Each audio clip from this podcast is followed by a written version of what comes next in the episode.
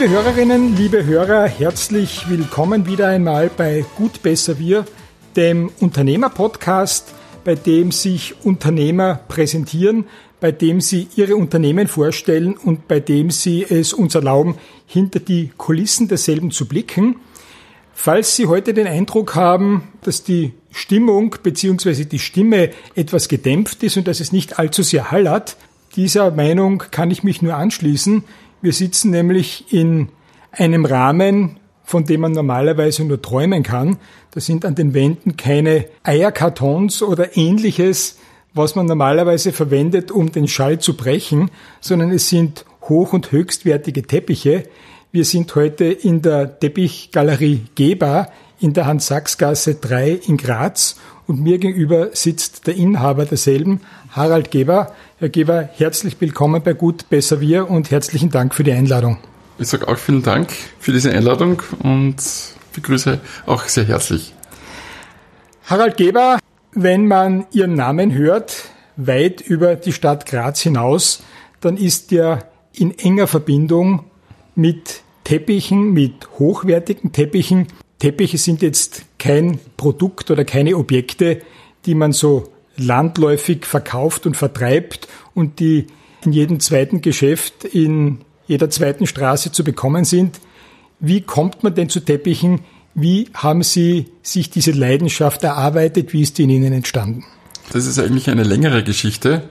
Das Interesse an den handgeknüpften Teppich, das äh, liegt schon zurückgehend bis in meine Jugend. Also mit 16, 17 das Interesse gefunden an klassischen unter Anführungsstrichen Perserteppichen. Wir, früher waren ja die Orientteppiche.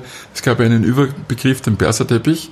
Der Vater meines besten Freundes, der hat Antiquitäten gesammelt. Unter anderem war er auch Teppichliebhaber. Und dort haben wir eben seine Teppiche an den Wänden gehangen. Und das hat in mir was ausgelöst. Und ich wollte schon, wie gesagt, in jungen Jahren immer wieder mit Teppichen zu tun haben. Und ich habe das immer so in meiner Fantasie verbunden mit Tausend und eine Nacht, Orient, Reisen und andere Kulturen kennenzulernen. Ist die Leidenschaft für Teppiche auch in Ihrer Familie verankert? Ja, jetzt teilweise, aber damals war es überhaupt nicht der Fall. Also war etwas überrascht, wie ich dann die Berufswahl getroffen habe, eben in ein Orientteppichgeschäft einzusteigen. Woher stammen Sie? Sie sind, glaube ich, kein Grazer, oder? Doch, ich bin schon Grazer, bin aber eben in der Südsteiermark, äh, in Wildon aufgewachsen und dann in Leimitz äh, zur Schule gegangen. Wie wird man dann Teppichhändler? Das ist ja ein Terminus technicus, mit ja. dem man sehr vorsichtig sein muss, glaube ich. Den kennt man ja auch. Teppichhändler aus, wie Sie schon erwähnt haben, Tausend und einer Nacht, Alibaba, ja. aus ja. den ganzen orientalischen Märchen. Sie als Teppichhändler zu bezeichnen, ist wahrscheinlich ein bisschen despektierlich, oder? Ja, es umfasst eigentlich viele Teppiche. Ich, wenn man mich fragt, ich soll das näher definieren oder was ist meine Berufsbezeichnung, ist es eigentlich schwierig. Ich bin Teppichhändler, ich bin Teppichproduzent, ich bin Teppichdesigner, weil 99 äh, Prozent der Entwürfe stammen von mir. Man muss da erst eine äh, richtige Definition finden dafür.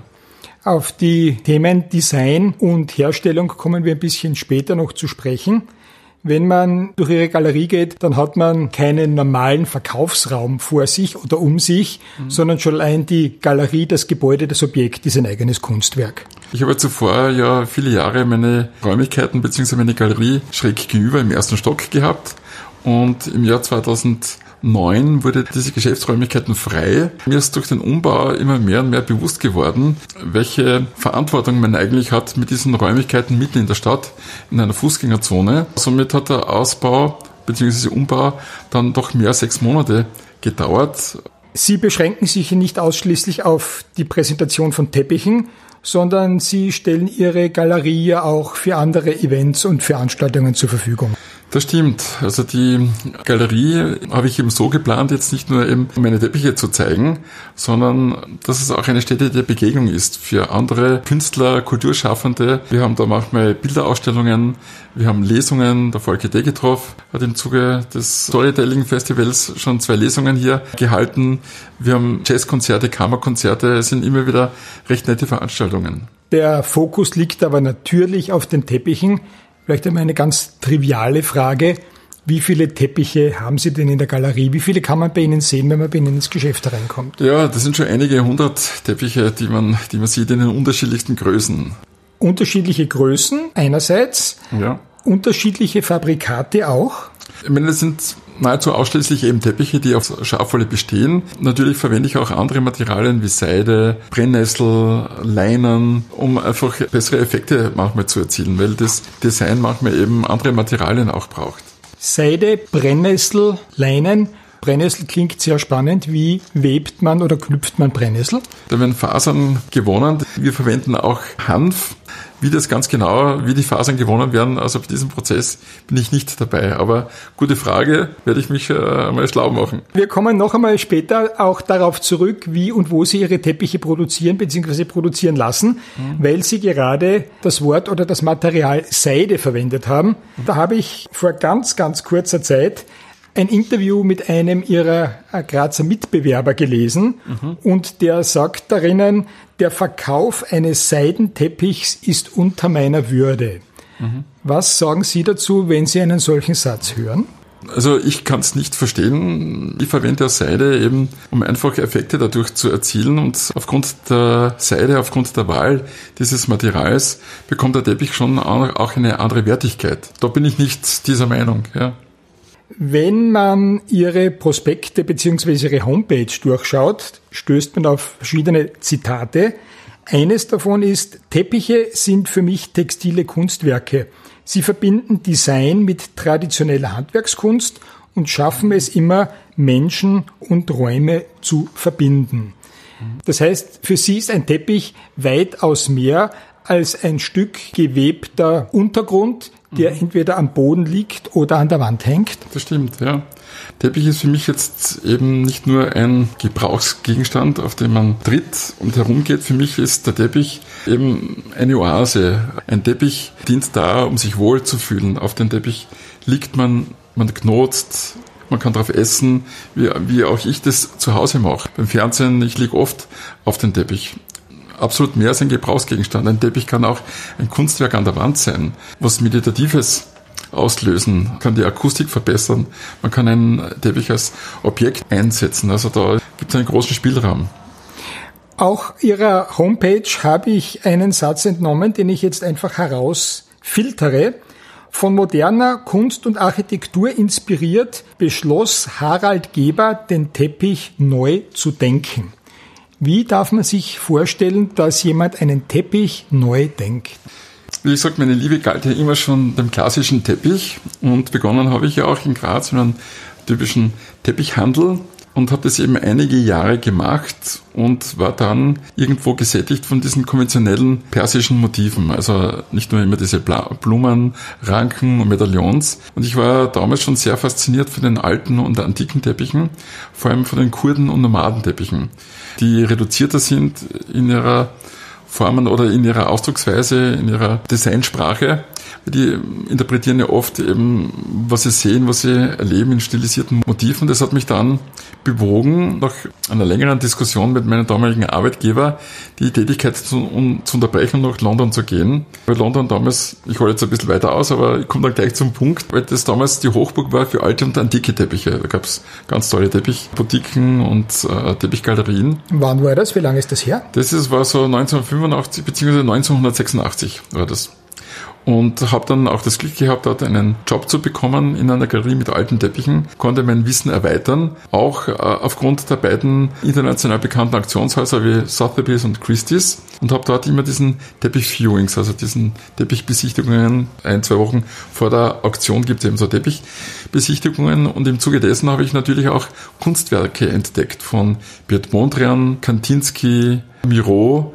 Und das waren für mich vor allem Kandinsky und Bert Mondrian das war für mich damals so die zündende Idee, in diese Richtung zu denken, dass man sagt, okay, man kann ja alt, also man kann ja ein modernes Design, modern abstraktes Design in einen Teppich umsetzen. Das war damals schon die Idee, Klassiker von morgen zu schaffen.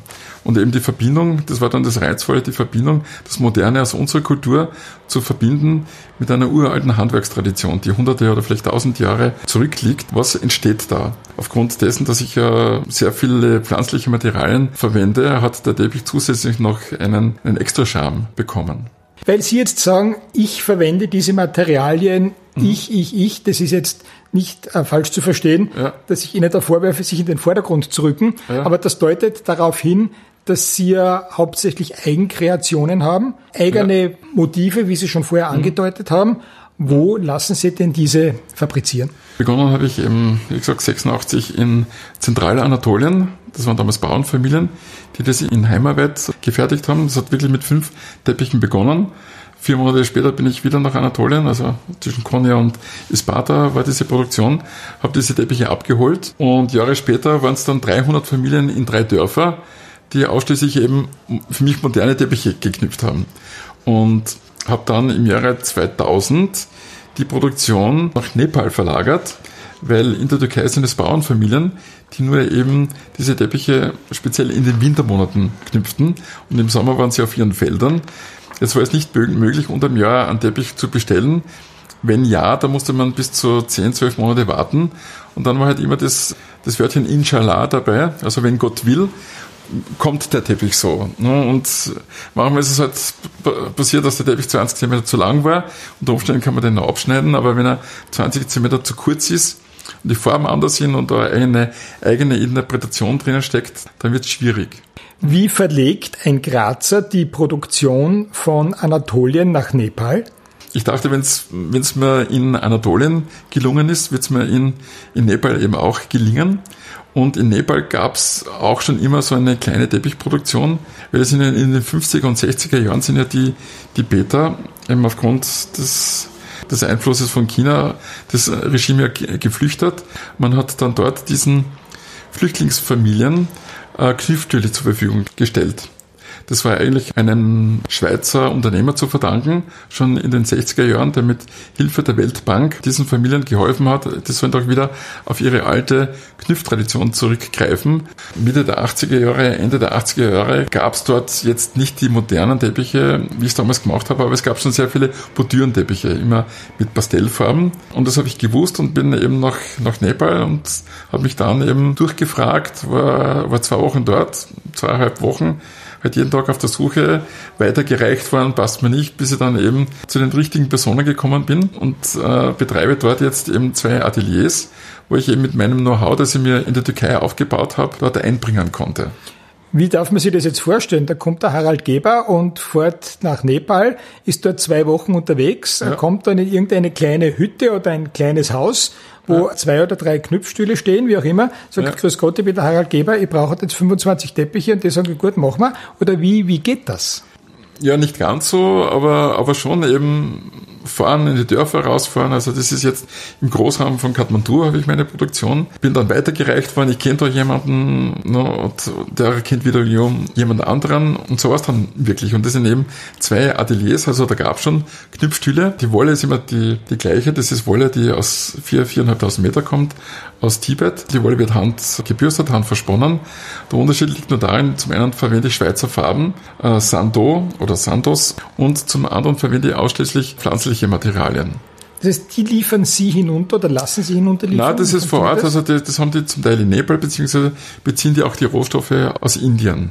Wie darf man sich das vorstellen? In welchen Dimensionen wird denn dort gearbeitet? Wie groß sind diese Fabrikationsstätten, ja. äh, Familienbetriebe, Fabriken, wie man genau, das bezeichnen also man, darf? Ich würde sagen, also Fabriken ist vielleicht das falsche Wort, aber eben Ateliers, da gibt es eben große Gebäude, das sind vielleicht, da sind vielleicht zehn Knüpfstelle drinnen, im anderen sind 20 Knüpfstelle drinnen und teilweise knüpfen auch die Familien zu Hause. Das heißt, es gibt Familienverbände, denen wird von uns eben die, die Knüpfstelle zur Verfügung gestellt. Die haben auch keinen Druck. Im Schnitt braucht man ungefähr drei Monate für einen Teppich. Und da gibt es eben Verbände, Familienverbände, die das zu Hause in Heimarbeit knüpfen oder eben auch in diesen Ateliers.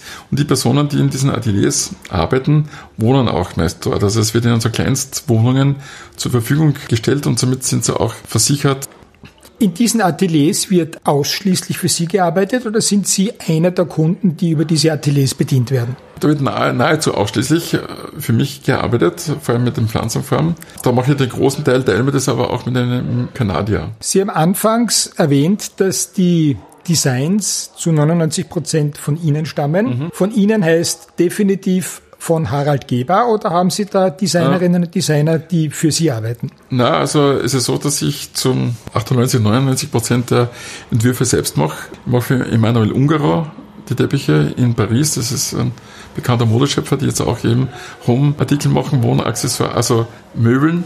Die sind an mich herangetreten, haben mir Stoffe geschickt und haben mich gebeten, eine Kollektion daraus zu machen. Die sind einfach zu Ihnen gekommen, haben, haben Sie angeschrieben und gesagt, Herr Geber, wir hätten da was. Und Ungaro, ich meine, ist ja nicht ja, irgendwer. Ja, das ist eben über, das, wie es der Zufall oft so will, habe ich eben einen aus dieser Riege eben kennengelernt. Und dann war es eben so, dass, dass ich gesagt habe, ja, das interessiert sie und ob ich äh, ihnen dabei helfen kann, eine Teppichkollektion zu entwerfen. Aber die jetzt nur in Paris eben auf der Maison Objet auf diesen Messen und in Singapur verkauft werden. Das heißt, diese Objekte gibt's bei Ihnen in der Galerie nicht, gibt's auf Anfrage, gibt's auf vielleicht... Auf Anfrage gibt's es. Ich meine, ich habe zwei dort, das war so ausgemacht, also zwei Designs, die behalte ich mir selbst, aber auf Bestellung kann man das eventuell machen. Es gibt mhm. viele Menschen, die sagen, Teppiche gefallen mir, ich mag Teppiche, aber mhm. ich kenne mich jetzt nicht wirklich aus, um wieder auf Ihre Homepage zu gehen und da ein paar Zeilen herunterzunehmen. Die Auswahl der Teppiche können Sie vorab in der Galerie und online treffen oder Sie verlassen sich ganz auf unsere langjährige Erfahrung. Mhm. Heißt es, ich richte mir ein Haus ein, ich habe ein neues Haus, ich beziehe eine neue Wohnung und sage, ich möchte Teppiche und ich möchte den einen oder anderen Teppich. Ich wende mich an den Harald Geber und wie geht's dann weiter? Ad hoc kauft kaum jemand einen Teppich. Das ist schon sehr selten, sind eher Touristen, vereinzelt sind auch immer wieder Italiener, die da gerne reinkommen, die halt einen Teppich mitnehmen, aber es ist eher wirklich ganz, ganz selten. Wir machen nur ein Drittel unseres Umsatzes in der Steiermark, der Rest ist verteilt über ganz Österreich, auch im süddeutschen Raum und wir besuchen wirklich die Kunden vor Ort. Das heißt, die suchen sich hier drei, vier Teppiche aus. Wir fahren mit diesen Teppichen zu ihnen nach Hause und legen dort die Teppiche auf. Man lässt sie vielleicht auch einmal ein, zwei Tage liegen, dass sie auch die Möglichkeit haben, am Abend bei Kunstlicht sich das anzuschauen und oft entstehen auch auch dort erst die Teppiche, dass wir dann Teppiche verändern, andere Maße machen, andere Formate, andere Farben oder überhaupt einen neuen Teppich entwerfen. Das wollte ich fragen und das wollte ich wissen, dass es ja möglicherweise auch die Situation gibt, dass Sie zwar hunderte Teppiche hier in Ihrer Galerie haben, aber ja. der eine, der dort gerade hineinpassen würde, ist ja. nicht dabei. Das stimmt, ja. Das heißt, wie, wie geht's denn? Ich sage, Sie haben da sehr viele schöne Teppiche liegen und hängen, mhm. mhm. aber farblich würde ich diese eine oder andere Farbe brauchen. Mhm. Diese Schattierung, diese Kombination von Rot, Orange, Gelb und Erdfarben, mhm. dann sagen Sie, gut, das mache ich Ihnen und in einem halben Jahr haben Sie den da hängen oder liegen oder wie funktioniert das? so ähnlich. Darum bieten wir diese Service sehr großzügig an. Kurz vor ihrem Besuch war ein Bärchen hier, die waren einfach überfordert. Ich sehe so viele Teppiche, also ich habe keine Ahnung. Und dann habe ich eben Teppiche gezeigt. Teilweise haben sie ihnen extrem gut gefallen und dann habe ich gesagt, ja, aber trotzdem ist jetzt nicht der Teppich dabei. Und dann habe ich gesagt, ja, das ist nur ein Teil, den sie sehen. Ich würde vorschlagen, ich schaue mir gerne mal unverbindlich die Wohnsituation an, das kostet sie nichts. Ich komme vorbei und die waren hellauf begeistert. Und jetzt bin ich am Freitag am Vormittag muss ich nach Köflag fahren, mir eine Wohnsituation anzuschauen. Das machen wir eigentlich am liebsten. Jetzt sind Sie jemand, der Teppiche anbietet mit Zertifikat. Zertifikat ist ein Stichwort, auf dem ich ein bisschen hängen bleiben möchte. Mhm. Wie sehr darf man sich, kann man sich darauf verlassen, wenn man Teppiche kauft, sei es übers Internet, sei es wo auch immer, dass diese Zertifikate echt sind und dass ich einen Teppich bekomme, mhm. der wirklich das repräsentiert, was auf diesem diesem Stück Papier mhm. draufsteht. Ja, das ist gut, dass Sie das ansprechen. Ich werde ja auch oft damit konfrontiert. In früheren Jahren war es ja oft so, dass eben viele Leute reinkommen mit ihrem Teppich und ob ich den Teppich schätze, wenn ich bin kein gerichtlich bei der Sachverständiger, mache sowas an und für sich nicht. Nur wenn das sehr krass ist, dann muss ich das natürlich sagen und aufmerksam machen.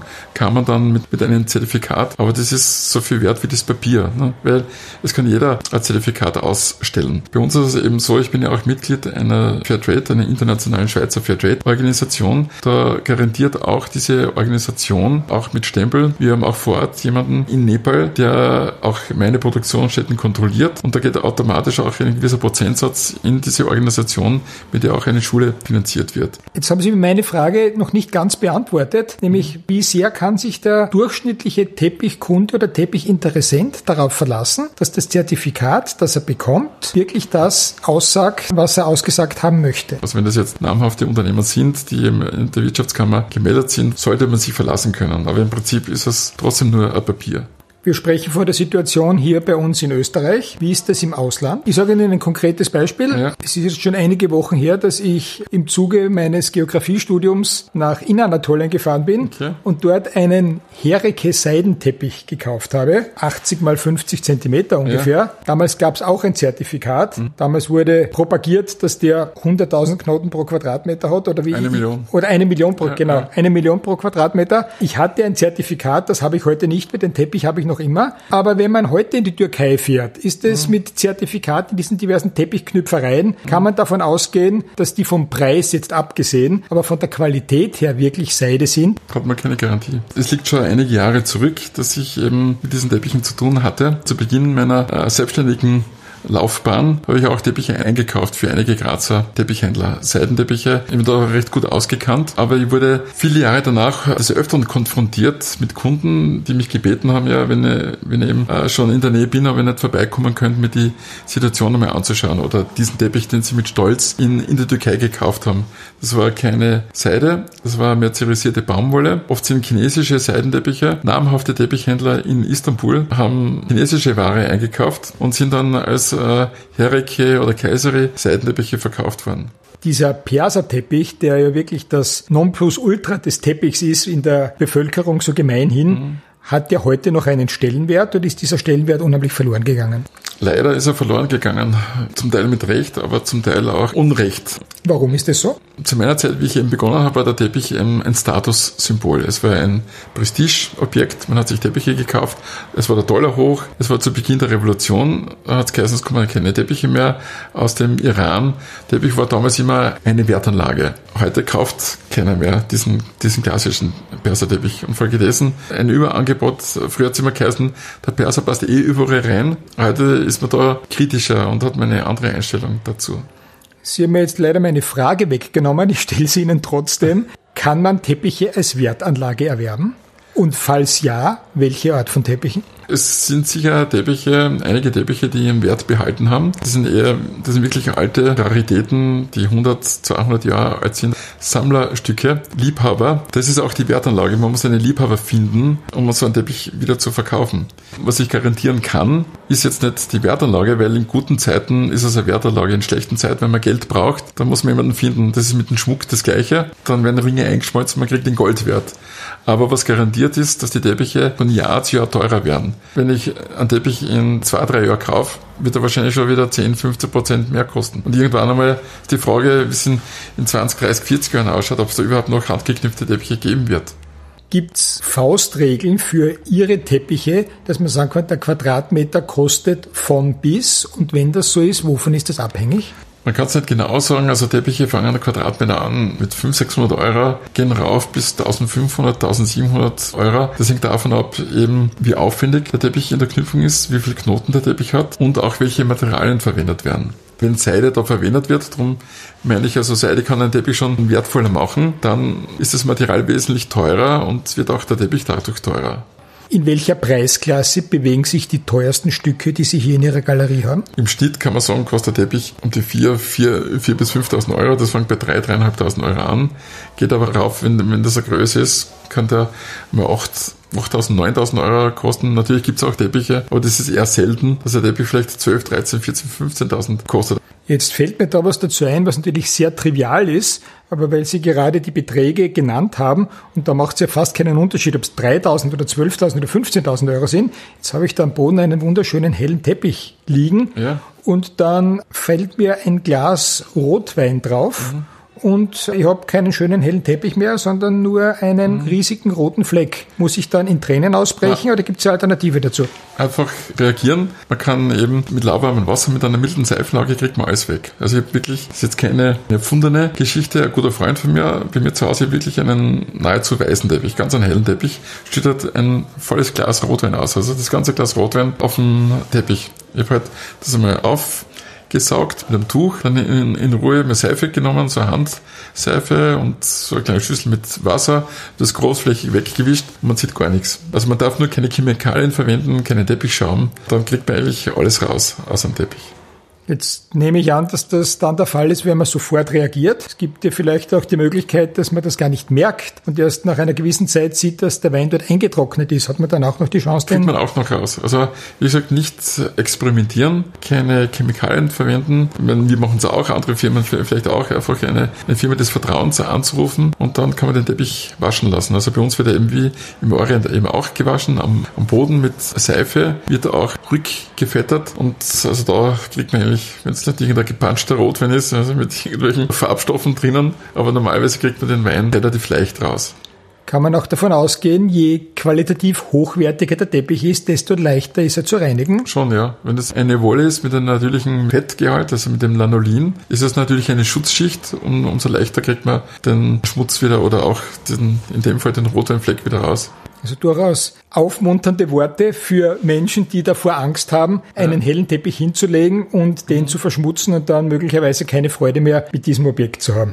Na, Teppiche sind schon da, um auch auf den Teppichen zu gehen und sie auch zu benutzen. In welche Richtung geht Ihre Philosophie, geht Ihre Denkweise, gehen Ihre Visionen für die Zukunft im Zusammenhang mit einer Ihrer großen Lieben, den Teppichen?